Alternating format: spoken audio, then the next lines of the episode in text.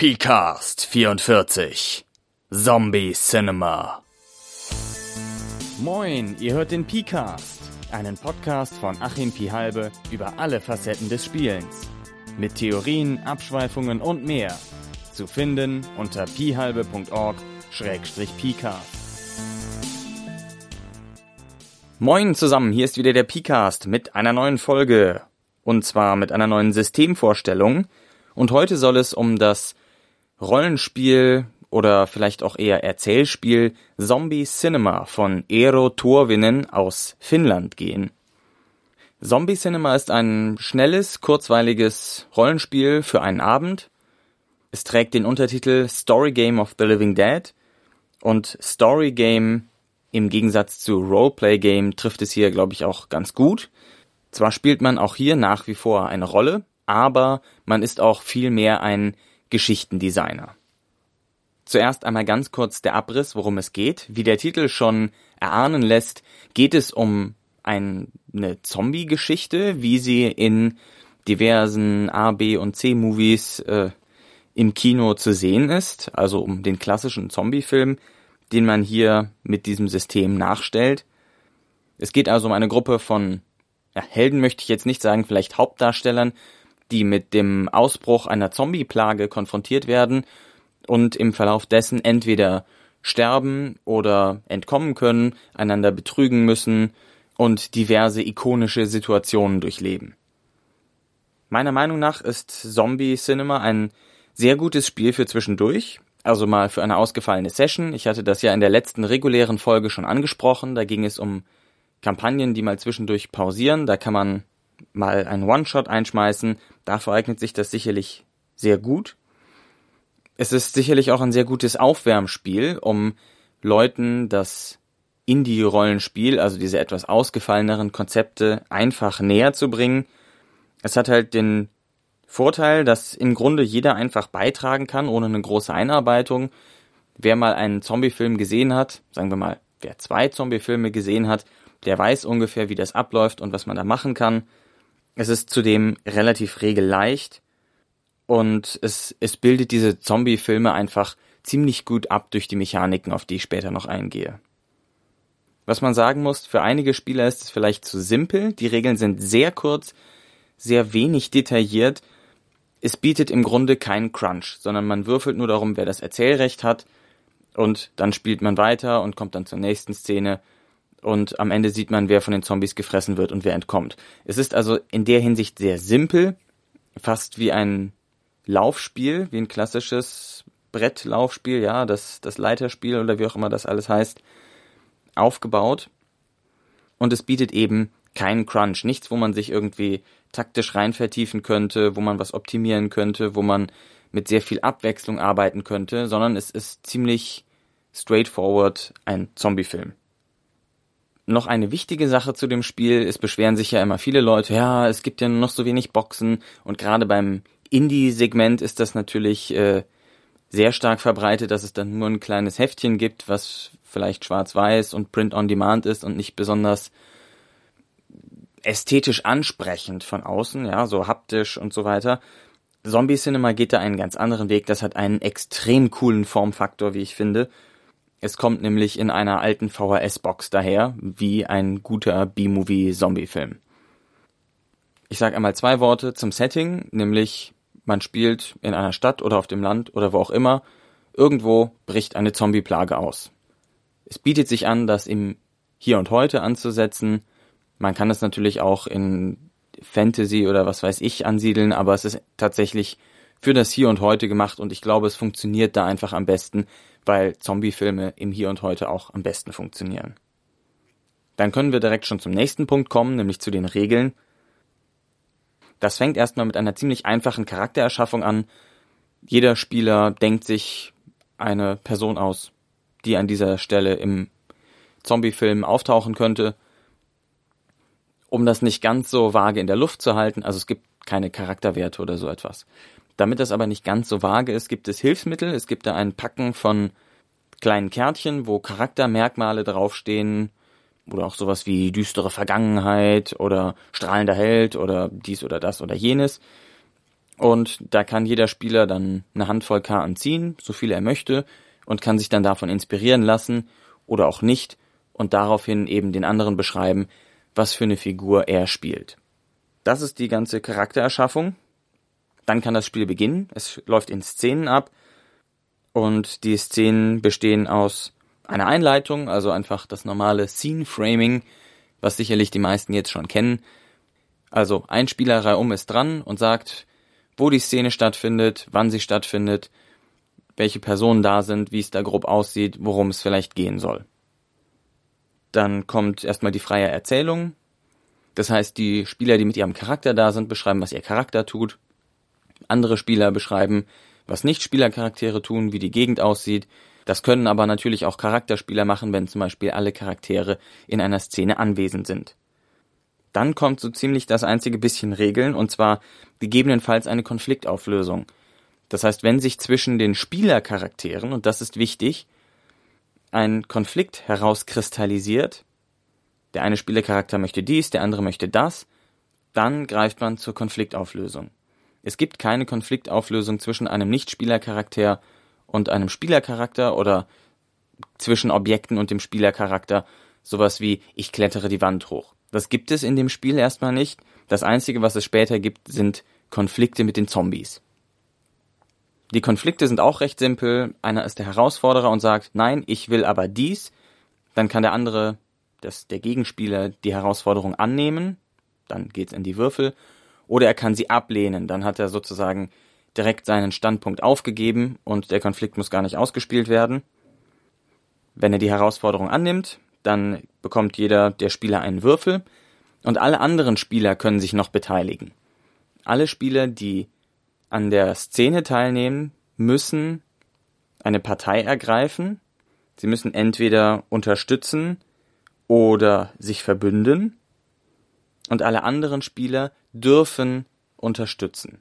Verbünden heißt, der Charakter möchte, dass der eine Charakter gewinnt und unterstützen heißt, der Spieler möchte, dass der eine Spieler gewinnt. Je nachdem, was man hier wählt, ist der entsprechende Spieler direkter oder nicht so direkt involviert in den Konflikt. Das heißt, wenn der Charakter sich verbündet, dann trägt der Charakter auch die Konsequenzen des Gewinnens oder des Verlierens des Konfliktes, wenn der Spieler nur unterstützt, dann drückt er seine persönliche Präferenz aus. Ich würde es lieber sehen, wenn dieser Spieler gewinnen würde und den Konflikt beschreiben würde.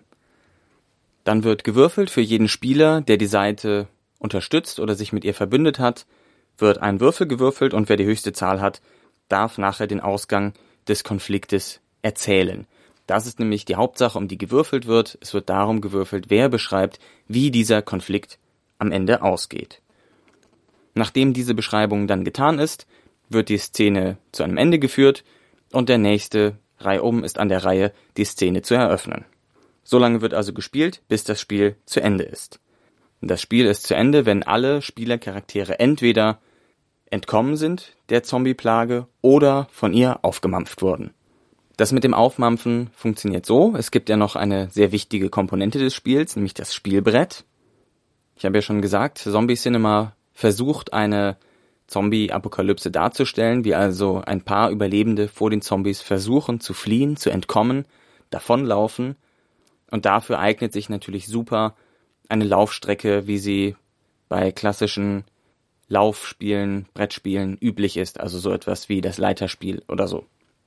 Das heißt, hier gibt es eine Strecke, auf der man vor und zurück laufen kann, und die Spielsteine auf dieser Laufstrecke sind die Charaktere, für jeden gibt es einen Spielstein, und die Zombies. Und die Zombies rücken Stück für Stück vor und die Charaktere können vor oder zurückrücken. Jeder in einem Konflikt beteiligte Charakter, der also entweder Herausforderer oder Herausgeforderter war oder Verbündeter, der geht, wenn er den Konflikt gewonnen hat, einen Schritt vor, also dem Entkommen näher, oder wenn er verloren hat, einen Schritt zurück, den Zombies näher. Gleichzeitig bei einem Putt wird der Konflikt nicht aufgelöst, sondern unterbrochen durch einen Zombie-Zwischenfall. Und in so einem Fall rückt dann die Zombie-Spielfigur, die weiter hinten hinter den Spielercharakteren startet, einen Schritt vor. Gleichzeitig ist auf dieser Leiste auch eingezeichnet, wie mächtig die Zombies gerade sind. Das heißt, wenn die Zombies am Startfeld sind, dann gibt es nur einzelne Gerüchte, vielleicht entfernte Fernsehberichte oder so, die darüber etwas verlautbaren lassen, darüber, dass es jetzt eine Zombie-Plage gibt. Und je weiter nach vorne die Zombies kommen, desto präsenter werden sie. Dann treten vielleicht Einzelne langsamer in Erscheinung, dann vielleicht mal eine Gruppe, dann werden sie vielleicht ein bisschen schneller oder aggressiver oder entwickeln neue Fähigkeiten und werden eben immer dramatischer, immer präsenter, immer ergreifender und drohen die Spielercharaktere zu erdrücken, wenn sie es nicht schaffen, den Zombies endgültig zu entkommen. Entkommen tun die Spielercharaktere, indem sie das Spielfeld nach oben hin nach vorne verlassen und aufgemampft werden sie, wenn die Zombie-Spielfigur sie einholt. Als nettes Gimmick kann man als Spielercharakter auch sagen, Nein, ich lasse mich zurückfallen, ich opfere mich für meinen Kollegen hier. Dann sagt man, mein Figürchen geht einen Schritt zurück, dafür darf dein Figürchen einen Schritt nach vorne gehen.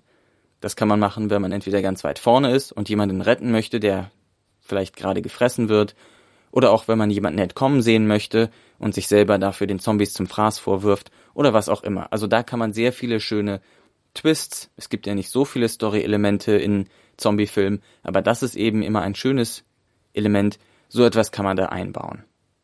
Die Spielercharaktere, die entkommen sind, scheiden aus dem Spiel aus, ebenso die, die von den Zombies aufgemampft wurden.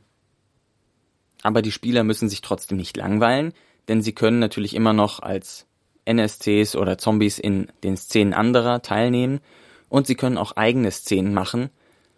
Dabei sind sie dann Zombie-Spieler, die quasi Szenen, Framen herstellen, die besonders den Zombie-Aspekt beleuchten. Das heißt, gegen Ende des Spiels, das passiert erst relativ spät und mehr als drei Zombie-Szenen wird kaum ein Spieler machen müssen. Gegen Ende des Spiels werden dann die Zombies immer präsenter, immer dramatischer und es geht auch mehr, nicht nur um den Konflikt zwischen den Spielercharakteren, sondern auch den Konflikt der Spielercharaktere mit den Zombies. Und da können sich dann auch Spielercharaktere nach vorne retten, ohne dass ein anderer Spielercharakter dafür nach hinten gehen muss. Damit sind wir mit den Regeln schon fast am Ende. Kurz wollte ich noch einwerfen, im Spiel gilt meistens die erzählte Wahrheit. Alles, was ein Spieler gesagt hat, gilt erstmal, es sei denn, alle anderen finden das doof. Das ist also ein sehr schwaches Vetorecht, das es da gibt und sehr wenig, sehr schwach aufgeteilte Herrschaftsbereiche. So, der eine dem einen gehört die gesamte Welt und der andere macht seinen Spielercharakter oder so. Das gibt es eben nicht bei Zombie Cinema. Dann kommen wir noch kurz zu meinen Erfahrungen. Ich habe Zombie Cinema jetzt dreimal gespielt. Einmal davon via Hangout. Das hat alles sehr gut funktioniert. Es bietet sich an, das Spiel in der eigenen Stadt zu spielen, weil die Spieler dann eine stärkere emotionale Verknüpfung zu den Orten des Geschehens haben, weil das plastischer ist und auch einfach mehr Humor, mehr Spaßfaktor, mehr Ironie ähm, oder Sarkasmus anbietet für das Spiel. Das bietet sich an, denn definitiv Zombie Cinema ist jetzt kein wirkliches Horrorrollenspiel, sondern es ist ein Rollenspiel um Zombie-Apokalypsen. Es ist trashig, es hat einen gewissen Slapstick-Faktor manchmal, kann aber natürlich auch einen Splatter- oder Gruselfaktor zwischendurch drin haben. Ne, also das ist so eine bunte Mischung aus allem, zumindest in meiner Erfahrung, vielleicht liegt das auch an mir. Aber das funktioniert ganz gut, das kommt bei den meisten Spielern ganz gut an, die können sofort etwas damit anfangen. Man kann ziemlich schnell einsteigen, weil sich jeder was drunter vorstellen kann. Die Regeln sind sehr leicht erklärt.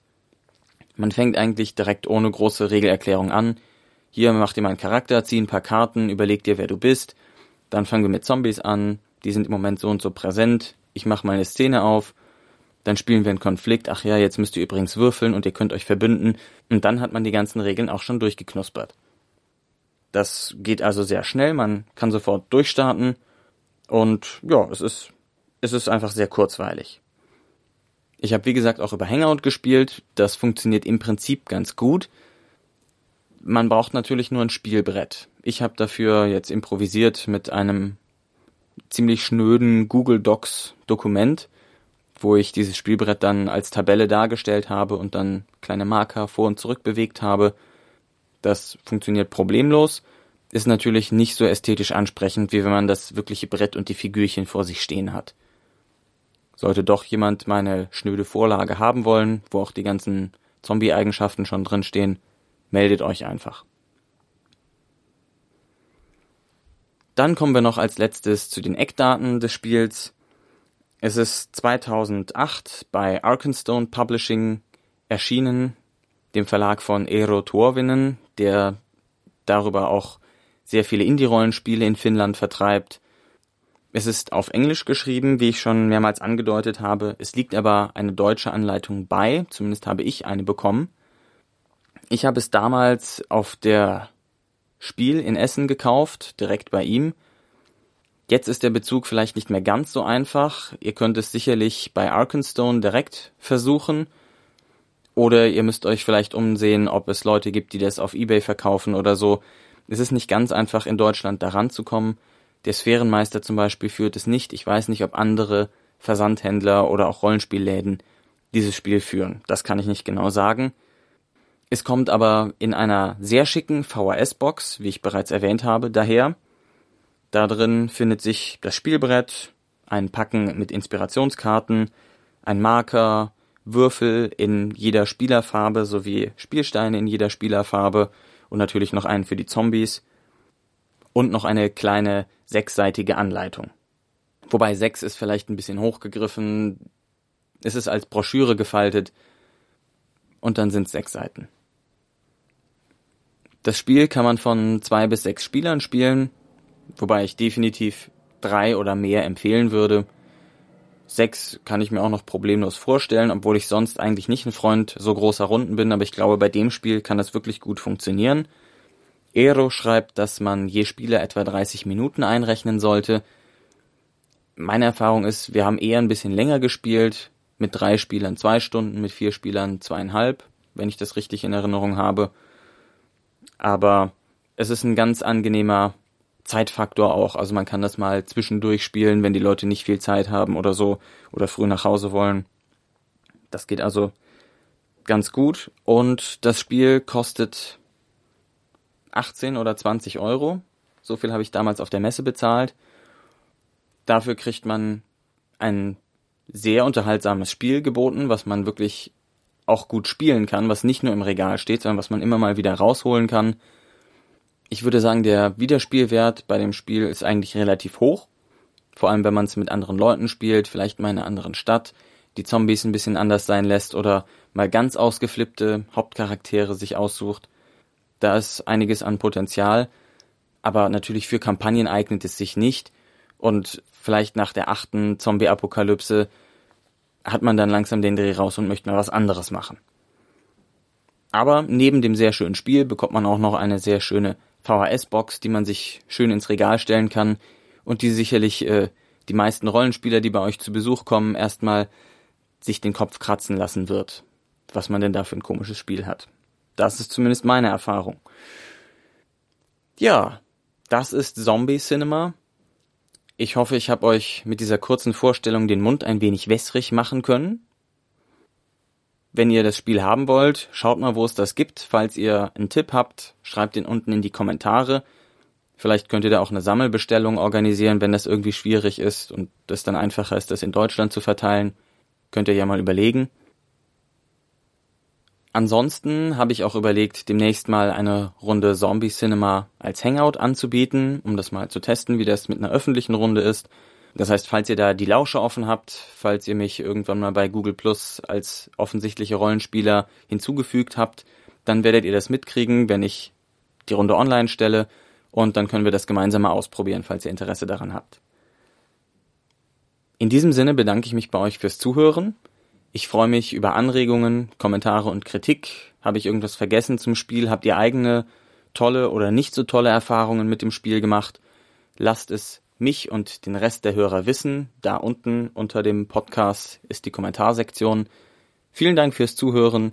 Ich wünsche euch noch einen schönen Tag, Nachmittag, Vormittag, Nacht, was auch immer ihr gerade habt. Und macht es gut. Bis dann. Vielen Dank fürs Zuhören. Anregungen, Kritik und eigene Überlegungen gehen als Text oder Sprache an pcast.phalbe.org oder in den Blog. Bis bald.